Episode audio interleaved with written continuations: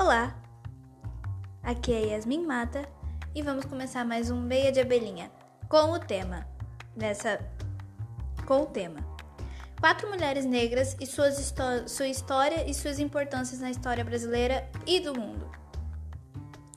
Desculpa ter gaguejado, gente, estou começando de novo. Pois bem, eu decidi falar desse tema porque com o levantamento de todas essas discussões sociais que, que estão passando agora, por exemplo, a vida negra, a importância da vida negra, e também com o aumento da violência da mulher, eu decidi falar de quatro mulheres que podem representar algo muito importante que para mim, enquanto eu pesquisava, eu falei, mano, eu preciso falar delas. Que além do mais de tudo, além do mais, ainda por cima, cada uma delas tem uma peculiaridade tem alguma particularidade, alguma força, alguma coisa que passa por cima e transcende de todos os prejuízos sociais e tudo que possa acontecer de ruim hoje. Bom, a primeira que eu vou falar, para mim é uma das é uma mulher que merece todo o respeito, que a memória dela merece todo o respeito e que se eu pudesse eu teria conhecido antes da tragédia que aconteceu com ela, mas se eu pudesse, eu teria conhecido, mas fazer o que a gente não conheceu.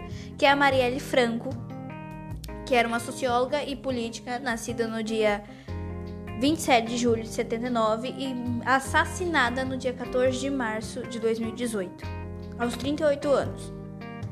Ela se elegeu vereadora nas eleições de 2016 com a quinta maior quantidade de votos, levando suas lutas para cima dos palanques que entre elas estavam a luta, pelo, a luta pelo feminismo, os direitos humanos e contra o abuso de autoridade da polícia militar e outras autoridades bem grandes. Eu creio que ela, se ela estivesse viva, ela teria se tornado uma grande mulher, uma grande vereadora e de qualquer jeito ela seria muito falada. De alguma forma, ela ia conseguir transpassar a luta dela, além dela ser da comunidade, ela era da comunidade LGBT. Ela era, ela era casada com uma mulher e tinha uma filha. Ela é um exemplo de força, assim, de luta. Não é à toa que na noite que ela tava. Ela foi assassinada. Ela tinha acabado de sair de uma reunião com mulheres negras. Era alguma coisa assim. E ela tinha acabado de sair. E, tipo, pensar que ela saiu de lá e foi assassinada é algo ruim mas o que virou a comoção depois da morte dela, o que virou a luta dela, é incrível. A próxima é a Maria Firmina dos Reis, considerada a primeira romancista negra brasileira, nascida no dia 11 de março de 1822 e falecida no dia 11 de novembro de 1927. Ela escreveu o romance Úrsula, não só sendo a primeira negra, mulher negra a escrever um romance, mas também sendo a primeira a dar voz aos negros enquanto escrevia os personagens negros da história. Claro, nos seus romances os personagens negros existiam, mas eles sempre ficavam calados. Eles só eram uma figura imaginária que não tinha voz. No caso, de, no caso desse livro, o Ursa tinha a personagem branca, que era a protagonista, mas os negros tinham voz. Tanto que tem um pedaço do texto, eu não sei se é desse livro mesmo ou eu tô errada, se eu tô errada, me desculpem, me corrijam depois, que ela que tem uma personagem negra que ela descreve a hora que ela foi levada pelos capitães no mato pro navio negreiro e como foi passar um mês inteiro dentro daquele navio presa, correntada sem água, tendo dias que recebia banho de água quente e tudo mais. Ela ganhou espaço nos vestibulares somente nos anos 70, depois de perceberem a importância que tinha o que ela falava naquele livro e todos, todas as outras coisas que ela fez. A próxima eu vou citar Chica da Silva, Chica da Silva, Francisca da Silva de Oliveira, ou simplesmente Chica da Silva, nascida em 1732 e falecida em 1796, aos 64 anos. E ela foi uma negra importante porque ela conseguiu os privilégios brancos e escandalizou a sociedade de Diamantina, que no caso era Arraial do Tijuco, em Minas Gerais, naquela época, sociedade colonial. E. Gente, desculpa.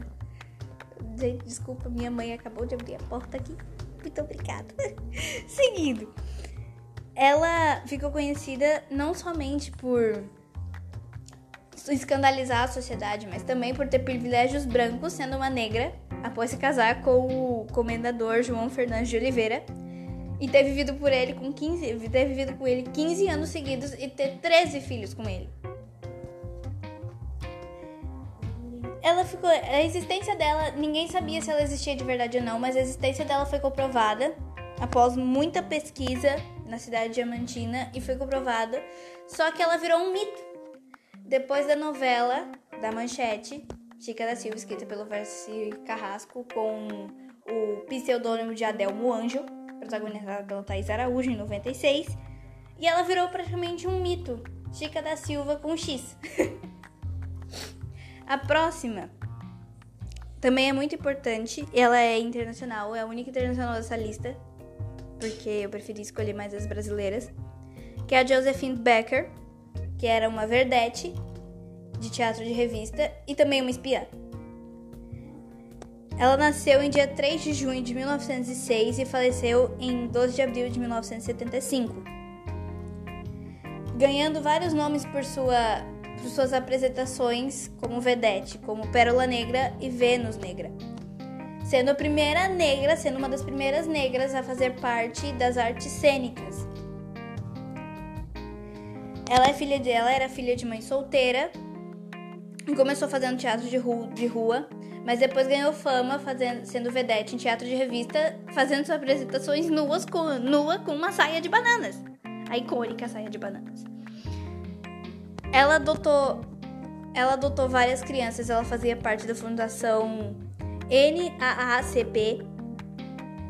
Também fez parte da resistência contra a Segunda Guerra Mundial, sendo uma espiã, como eu já disse.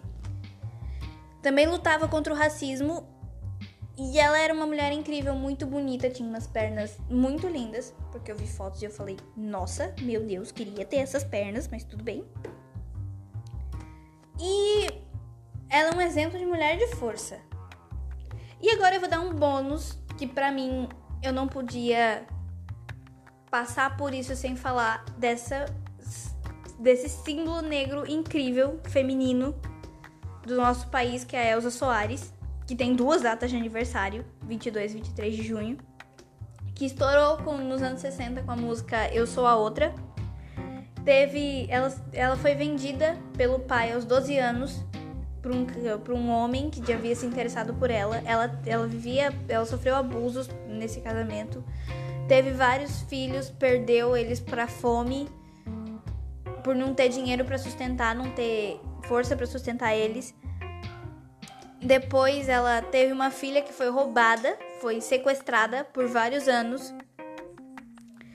E ainda por cima, ela viveu muita coisa mais depois que ela se tornou famosa, principalmente porque ela casou com o Garrincha, um grande jogador de futebol do nosso país. Teve um filho com ele, que era o Garrinchinha. Sofreu muita coisa lá do Garrincha, se separou dele. O filho dela morreu num acidente que esse filho que ela teve com Garrincha.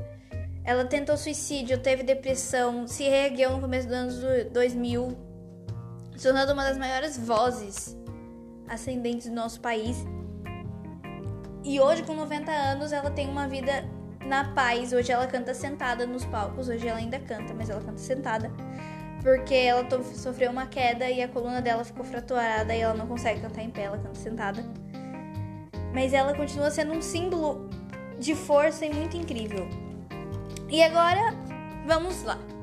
Por que esse assunto e por que essas mulheres? Creio eu que nesse período social em que a gente está passando, com a discussão da vida negra e a violência contra a mulher, tudo mais, machismo, essas coisas, é necessário, era necessário a gente falar disso. Principalmente porque essas mulheres que eu escolhi, cada uma tinha uma representatividade em um espaço. A Marielle na política, a Maria Firmina na, na literatura, a Chica na sociedade colonial, a Josefine no teatro e a Elsa na música. cada uma representa um espaço. Cada uma, para mim, representa um espaço. A vida negra nessas cinco áreas que foram escolhidas. Elas, para mim, foram um exemplo, são um exemplo de como enfrentar o machismo e o racismo e tudo mais, porque elas têm forças, elas tiveram forças, cada uma com sua particularidade, com, seu, com a sua identidade, com o seu pensamento, elas conseguiram passar por cima de muitas coisas, se tornando grandes símbolos na história feminina e na história negra. Com certeza muitas delas passaram por muitas coisas que, tipo, não dá para relatar aqui, mas é incrível. E assim e assim a gente termina o nosso podcast.